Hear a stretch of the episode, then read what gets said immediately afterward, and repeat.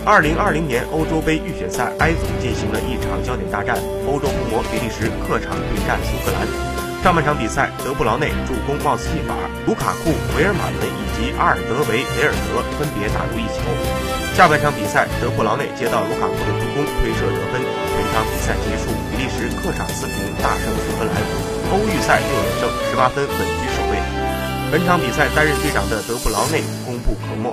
德布劳内的每一次出球都是威胁，在曼城还激活了斯特林，而在比利时国家队，他则激发了卢卡库无懈可击的锋线实力。中场是前后场衔接的发动机，可以完美承上启下的德布劳内，无愧为世界第一。